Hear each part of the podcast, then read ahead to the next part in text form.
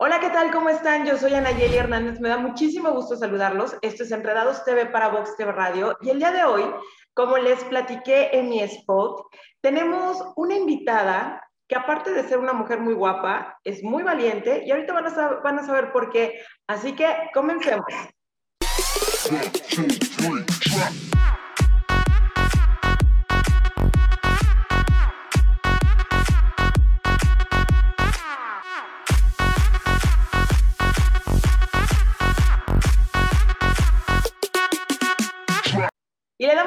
bienvenida a esta mujer que, que nos va a platicar el día de hoy tantas cosas que a muchos que han pasado por el, la misma situación que ella se van a identificar.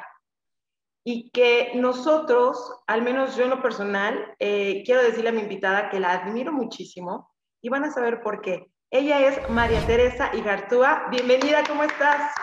Hola, ¿cómo estás? Muchas gracias por la invitación. Al contrario, gracias a ustedes por esta oportunidad de poder compartir temas tan delicados y tan sensibles. Exactamente. Pues bienvenida a Enredados TV y nos da muchísimo gusto saludarte porque tú eres coach de imagen pública y política y además eres fundadora de Sueños Urbanos, que vamos a platicar más adelante de esto. Pero vamos a empezar la historia contigo.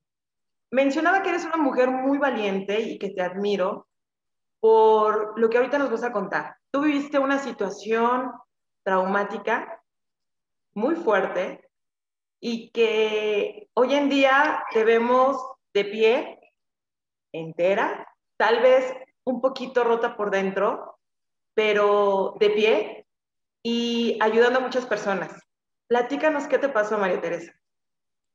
Pues mira, antes que nada, es un tema sensible, sí me cuesta a veces, te lo platico honestamente, por si me quiebro un poquito. Mira, yo efectivamente me dedico a imagen política, imagen pública. Tengo 18 años trabajando al servicio público. Dejé hace dos años de, de colaborar en el tema del servicio público porque tuve un secuestro. A mí me secuestraron hace dos años y medio exactamente, para ser precisa, un 11 de agosto, 7 de la noche, donde me sacaron de mi casa, que es la casa de ustedes, donde yo soy mamá, soy papá, porque me divorcié hace muchos años, pero tienen mis hijos un papá exageradamente presente, un gran ser humano, médico, pero al fin y al cabo el tener la responsabilidad de ser mamá y de tener tus hijos, pues eh, va más allá. Mi hijo estaba en la casa, el mayor, o yo, y lo peor que le puede pasar a un ser humano es sentirte agredido y que te priven de tu libertad, que eso fue lo que me pasó. Estuve secuestrada ocho días con violencia extrema, extrema, extrema. Yo te voy a decir algo, fíjate que yo pensaba que las películas eran ficción, porque cuando somos niños, pues ves la Cenicienta, el príncipe, y pues que el cuento de hadas y la casita y el beso, pero no, no, realmente es el mundo real, por, por algo hacen las películas. A mí me sacan de tu casa y en el coche de uno de mis hijos y me cambian a otro coche, pero desde el momento uno me empiezan a agredir, me golpean y me ponen una cosa en los ojos, entonces no pude volver a ver hasta el día que me liberaron y solo en un día en uno de los, de los sucesos de violencia a mi cuerpo. Mi secuestro fue muy violento, muy violento, que yo creo que de verdad vivo de milagro. Entonces, si tú me preguntas qué me pasó, la violencia no nada más es verbal y psicológica, es física. Yo viví una, y una violencia verbal, psicológica, física y privada de mi libertad, en donde mis papás tuvieron que entrar, mis hermanos, mis hijos, mi familia, los amigos y todo el mundo para, para recabar lo que pedían para poder estar viva y estar el día de hoy aquí con ustedes. En esos momentos que estabas privada de tu libertad, ¿qué pensabas? Me imagino que pensabas obviamente en tus hijos, pero ¿qué más te pasaba por la cabeza en esos días? Te voy a decir. el tiempo que estabas ahí? Fíjate, no sabes si es de día o es de noche, porque cuando a mí me liberan, yo le decía a mi mamá, mami, cuando a mí me torturaban y les mandaban los videos a mis papás, yo te tengo que decir que mi papá nos, no pudo con el dolor de padre y mi papá falleció hace un año de tristeza, porque me torturaban y les mandaban los videos en la noche y empezaban desde las 11 de la noche hasta el día siguiente, cada hora, cada dos horas, amedrentarlos con el que me iban a matar, me iban a cortar, me iban a hacer cosas. Y mi papá, somos papás, yo no, o sea, yo no sé si tú seas, yo soy mamá y como mamá haces todo por tus hijos, entonces imagínate mi papá. No sabía yo si era de día, de noche, de mañana, de tarde, de domingo, de lunes. Yo perdí la noción del tiempo y del momento, pero mi mamá decía que me, o sea, los, se los mandaban los videos de día, se veía el día y yo creía que era la noche, por ejemplo. lo que tú me preguntas, yo te lo contesto, pierde la noción de todo. Y en esos momentos, obviamente, la fuerza que te daba para seguir adelante y aguantar todo lo que te pasaba eran tus hijos y tus padres, me imagino. Fíjate que sí, mis hijos, mis padres, mi familia, pero hay algo muy importante, yo misma. Si yo no estaba bien, yo no voy a poder salir para mis hijos y yo te voy a, yo les voy a compartir algo y te lo comparto a ti y a, a tu auditorio es que saqué una fuerza que no sabemos que tenemos. Yo saqué una fuerza que no sabía que tenía, saqué lo mejor de mí como mujer, me hablaban con un lenguaje que me desgarraba. Era tal el dolor físico, pero tenía tanto miedo que el dolor ya no lo sentía. Era más miedo, era más mi temor a la muerte o que me lastimaran más. Entonces, Mm, cómo explicarles este mis hijos, pero el amarme a mí misma y el saber que el día de mañana iba a poder rehacer una vida con mis hijos y que yo quería volver algún día, me divorcié hace muchos años, tenía un compañero de vida, pero que yo tenía que hacer el bien y que tenía una misión y que tenía que salir. Pero no hice nada más que orar, rezar, agradecer y pensar en mis hijos. Eso es lo único que me sostuvo. Oye, y me platicabas hace unos minutos que fue tanta la violencia física que estuviste hospitalizada. Estuve hospitalizada mucho tiempo, entré y salí al hospital, me hicieron varias cirugías. A mí me violaron, a mí me quemaron mis piernas, eh, a mí me torturaron mucho. Estaba en un colchón, desnuda, en ropa interior, amarrada, eh, amedrentada, yo nada más oía los pasos de la escalera, estaba en una casa de dos pisos, eso sí lo puedo decir, porque yo me daba cuenta cuando se oían las pisadas, el oído se me desarrolló muy grande y ¿qué más te puedo decir? Es lo peor que le puede pasar a un ser humano. Sí te puedo decir y les puedo decir que la realidad supera la ficción, el temor al, al vivir la muerte 24 por 24 segundo por segundo te consume tanto o igual que el dolor físico de todo lo que me hicieron. Y emocionalmente, digo, te veo, te veo bien, eh, gente que te conoce y que te admira porque eres muy trabajadora, estás eh, siguiendo tu vida adelante a pesar de todo lo que pasaste, pero emocionalmente, ¿cómo lo has superado?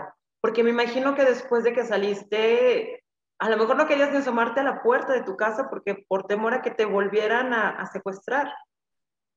Fíjate, a veces yo te dije hace rato que no me iba a quebrar, pero es mentira. Es un tema muy difícil. Sí, soy muy trabajadora. La resiliencia me ayudó, me he enfocado en mi fundación y en ayudar a mujeres víctimas de violencia extrema. Yo tengo una bendición, tengo amigos maravillosos como la gente que tenemos en común, tengo mi familia extraordinaria, pero también me depuré mucha gente. Me di cuenta que para las buenas todos estamos, para las fiestas estamos, pero para las malas nadie está. Y agradezco toda esa gente que ya no la tengo. Me ves bien, sí, estoy entera, pero es un trabajo día a día. Tengo días muy buenos, pero tengo que confesar que tengo días que no me quiero levantar ni de la cama. Un secuestro trastorna a la familia completa. Mi papá falleció, a mi mamá le vino cáncer de pecho, a mí, a pesar de todo, me vino un tumor hace seis meses en el pecho, bendito sea Dios benigno. Tus hijos afectados, mis hermanos enojados, la familia enojada. Es un conflicto de emociones y yo no puedo juzgar a nadie porque cada quien lo trabaja diferente. Eh, tengo terapeutas extraordinarios, voy a un tanatólogo, a un psiquiatra, a un psicólogo, a un hombre maravilloso en mi vida, a mis hijos, que son mi, todo mi, querer y mi fortaleza, pero es un proceso se llama choque traumático Me explican los especialistas que al principio estás como en la negación. Y ahorita, yo sí les puedo decir que ahorita, después de dos años, apenas me está cayendo la realidad.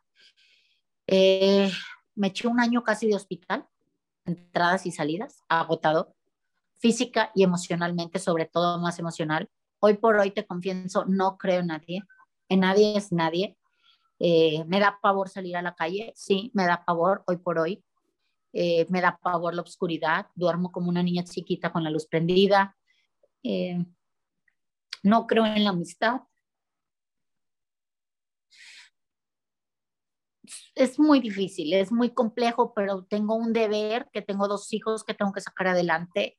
Sí sé que Dios me dio una misión de estar aquí, porque era para que no estuviera aquí, me lastimaron tremendo, estoy sana, estoy viva, no tengo ninguna infección absolutamente de nada. Entonces, desde ese momento agradezco la vida. Eh, la vida es prestada, no somos nada.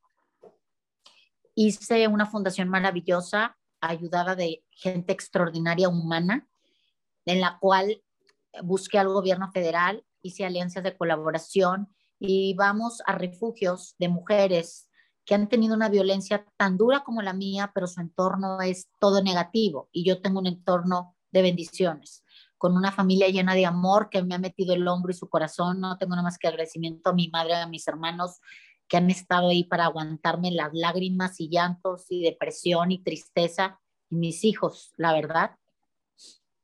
Y he hecho gran trabajo con la Secretaría de Cultura Federal. Yo no tengo nada más que agradecimiento de verdad. Entonces, el ver a esas mujeres, a una casa hogar que trabajamos en Tepito, que rescatamos niños en situación de calle, no nada más de hambre, de calle, y que los canalizamos y les cambiamos su vida y les damos herramientas de vida, pues eso me ha hecho a mí estar de pie y el amor a mí misma. Pero es un trabajo de todos los días como un codependiente. Me levanto y digo, hoy voy a estar bien, hoy voy a sonreír, pero yo veo las noticias con todo lo que vivimos y no te puedo decir que no, pero lo lloro y lo sufro y, y emocionalmente hay días que estoy muy sensible, muy irritable, pero lo que te queda es agradecer a la vida. Y antes uno piensa en unas cosas vanas y hoy me doy cuenta que la banalidad no sirve, que lo material tampoco y que lo que verdaderamente vale es la familia. Esa es la experiencia que yo he sacado de esto y te voy a decir algo que a lo mejor vas a decir que estoy mal, pero si tú me dijeras si lo volvería a vivir, te diría sí, nunca más, porque me hizo un gran ser humano, pero sin el daño físico. Aprendí a tener prudencia, aprendí a crecer en amor a mí misma. Yo siempre me desvivía por los demás y querer, querer agradar y aludar. Hoy no me interesa quedar bien con nadie, nada más que a mí misma y amarme a mí. Crecí en ver cómo sí se puede dar, con así de pequeños detalles hacen las grandes diferencias, desde una sonrisa, quitarme los zapatos para una gente que no tiene un zapato, desde ayudar a cruzar a alguien en la calle. Yo creo que antes no lo hubiera hecho y hoy sí. Sí te cambia la vida. Entonces... De hecho, de hecho ese dolor que, que, que tú nos comentas, lo transformaste justamente en eso, en esta Fundación Sueños Urbanos, del que ya ahorita nos estuviste platicando. ¿Y cuándo fundaste Sueños Urbanos? Mira, Sueños Urbanos se fundó en noviembre del 19. Todavía estaba muy convaleciente hicimos un evento en el Munal y recaudamos fondos para ayudar a mujeres de unas indígenas que cocinaban en, en, en, en, unos anafres para dar clases de cocina a, mujeres que no tenían marido y poderles pues dar una herramienta de vida y que pudieran aprender a hacer guisos, salsas, tortillas, panuchos, albutes y que si se van a otra región del país, pues tengan cómo sostener y darles de comer a sus hijos. Entonces les pusimos una cocina industrial, les dimos, les pusimos un panadero para que les diera clase de panadería, nos apoyó Sector Federal para el distintivo H&M. Entonces, empezó hace dos años, ha sido un trabajo titánico y maravilloso. Hoy por hoy estamos saliendo, sacando parte de Sueños Urbanos, una fundación que se, vaya, se está llamando Santuarios Urbanos, que se va a enfocar solo a mujeres y solo a mujeres, porque Sueños Urbanos ayudamos a mujeres y a niños víctimas de violencia extrema. Okay. Eh, no sabes el trabajo tan extraordinario y lo mejor de todo es lo reconfortarte cuando te lo agradecen con una sonrisa. Yo te comparto que hoy hay una chiquitina de 12 años que vivió un tema muy triste, abusaron de ella, la prostituían sus hermanos y su mamá 12 años. Entonces ella me veía y me dijo, es que tú eres como una muñeca, a ti vives todo hermoso, color de rosa. Le dije, no, mi amor, yo también viví lo mismo que tú, una violación. Y nuestro cuerpo es sagrado, pero ¿qué crees? Nadie nos quita nuestra paz y sí se puede. Y yo te voy a ayudar a que seas grande y tú quieres ser chef cuando seas grande y lo vamos a hacer. Las cartas de amor y de cariño y de agradecimiento, no saben qué bien va esa niña y qué sana está emocionalmente. Ya tiene 14 años, la conocí cuando tenía 12, veo por sus estudios, por su ropa, la cuido, la cuidan unas monjitas, este, le está echando ganas, ya, se por, ya, ya va superando su violación, dice que ahora ya tiene ganas de algún día casarse como las princesas. Entonces, eso es lo que te hace sonreír. Sin esas cosas y el amor de tu familia, yo creo que estaría muy difícil. Yo creo que nadie puede resistir una situación así. Lo digo de verdad. Pues por eso estás aquí y por eso estás viva, porque justo lo mencionaste hace rato, tienes una misión y creo que esa misión la estás haciendo muy bien con esta Fundación de Sueños Urbanos. Eres el ángel de todos esos niños, de todas esas mujeres que han pasado por una violencia extrema y que tú les estás ayudando. Entonces, creo que esa es tu misión y por eso sigues aquí con nosotros. Coincido contigo, sí, la verdad, sí. Y estoy feliz y también todas esas mujeres. Ahora, la fundación no nada más es mía, la fundación es de todos ustedes, es un tema que tenemos que, que se corre de voz en voz y que podemos y que empieza la violencia en casa, el no gritar, en no agredir, en pedir las cosas por favor, en tener límites. A mí me impactó que uno de ellos me dijo, es que yo no siento dolor por ti porque a mí mi mamá me prostituía, entonces a mí tu vida no me interesa. Eso es lo que a mí me marcó. Por eso ayudo a esos niños. Oye, ¿y de qué forma la gente que nos está viendo, de qué forma pueden ayudar a, Sueños Urbanos? ¿De qué forma pueden aportar o podemos aportar? ¿Podemos aportar económicamente, en especie o de las dos formas? ¿O cómo podemos ayudar? Se puede aportar económicamente en especie y con su tiempo, porque es bien padre ir a hacer esas actividades. No todo es dinero. El llegar y que te den un abrazo y te den amor hace la gran diferencia. Nosotros sacamos una mascotita de un osito divino, porque yo al principio no quería que nadie me abrazara. Es, es, es complicado y no sé cómo explicarlo. Entonces lo único que quería era una niña abrazar monos de peluche y llorar y llorar y llorar y llorar y llorar y llorar. Saqué mi niña interior y la sigo sacando. Entonces sacamos una mascota para regalársela a los niños que les hace falta mamá y papá o un abrazo. Nosotros también lo necesitamos, no tienes que ser niña para poder sentirlo. Entonces, con su tiempo, con su dedicación, con eh, lo que quieran donar para, para los niños, este, de todas las formas, en diciembre, ayudándonos a hacer las posadas, el Día de Reyes, que quieran regalar roscas, de todas las formas es sumar. Ok. Y bueno, pues eh, ¿Hay alguna red social o algún número de cuenta o a dónde hay que hablar o hay que acudir para poder acercarnos y ayudar a Sueños Urbanos?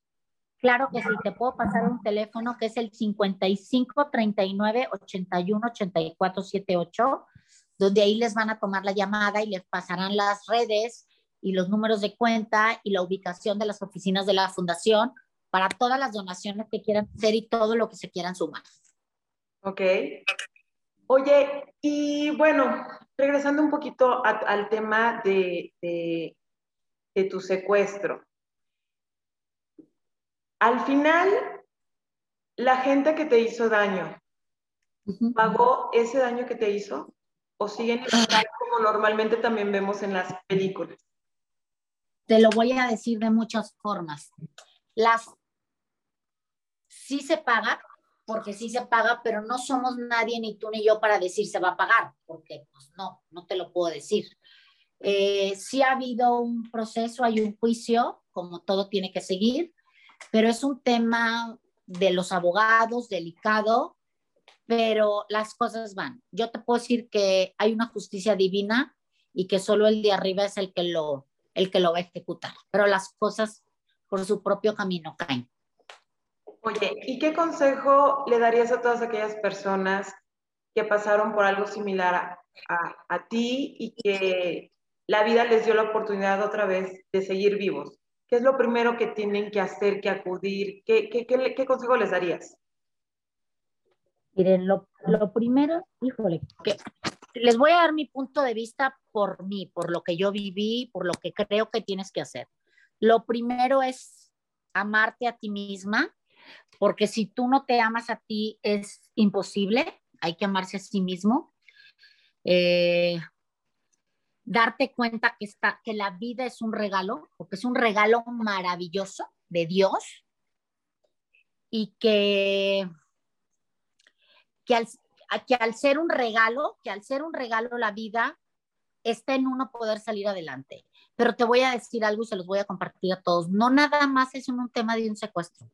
Yo creo que es en cualquier índole, en un tema de dolor, de pérdida, de traición, de, que, que sientes que se te desgarra el alma, porque yo sentía que se me desgarraba el alma.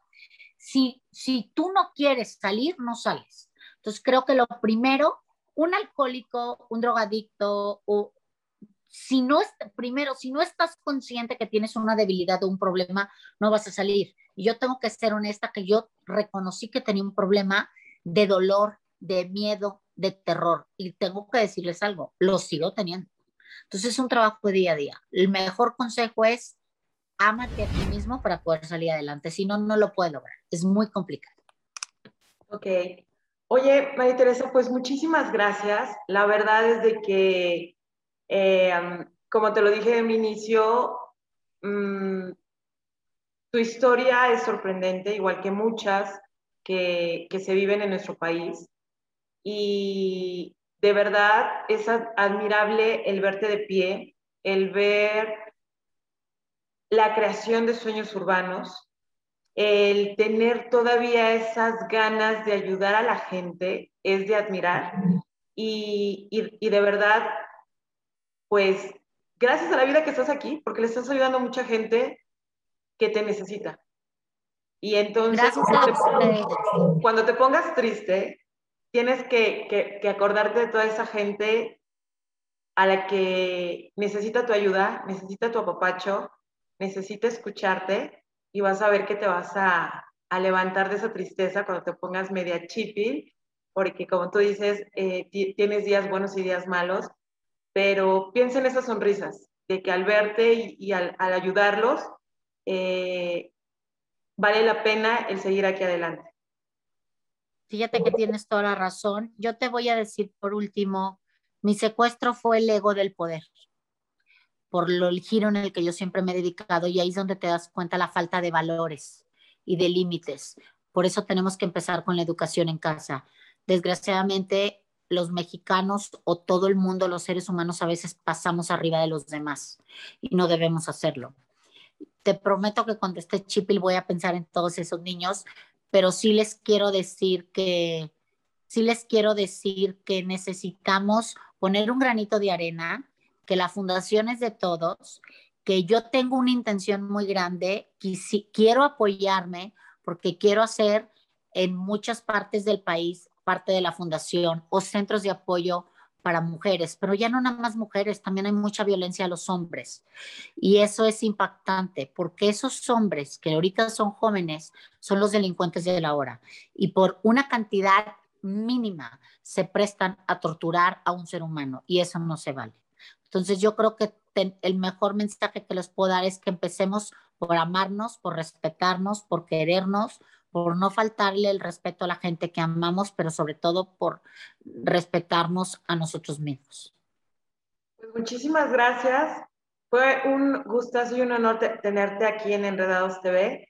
Y pues aquí estamos, aquí está Vox TV Radio para cualquier cosa que necesites y por supuesto, cada vez que necesites apoyo para recaudar juguetes, este, ropa, bufanda, cuenta con nosotros porque de verdad nosotros también nos gusta mucho ayudar, hacemos campañas también en diciembre, en Día del Niño, Día de los Abuelitos, Día de las Madres. Bueno, ¿qué te parece si hacemos algo que en diciembre los invito a la posada de la Casa Hogar? Perfecto. Para que ya sea trato hecho y anótenlo, los primeros de diciembre.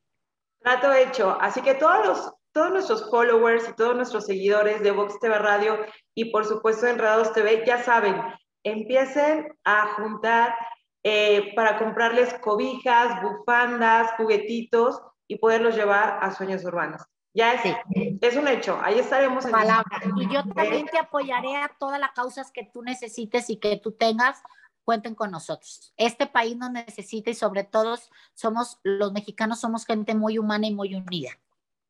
Muchísimas gracias, muchísimas gracias. Y pues despedimos a María Teresa Igartúa. Gracias, muchísimas gracias y muchísimo éxito en la fundación.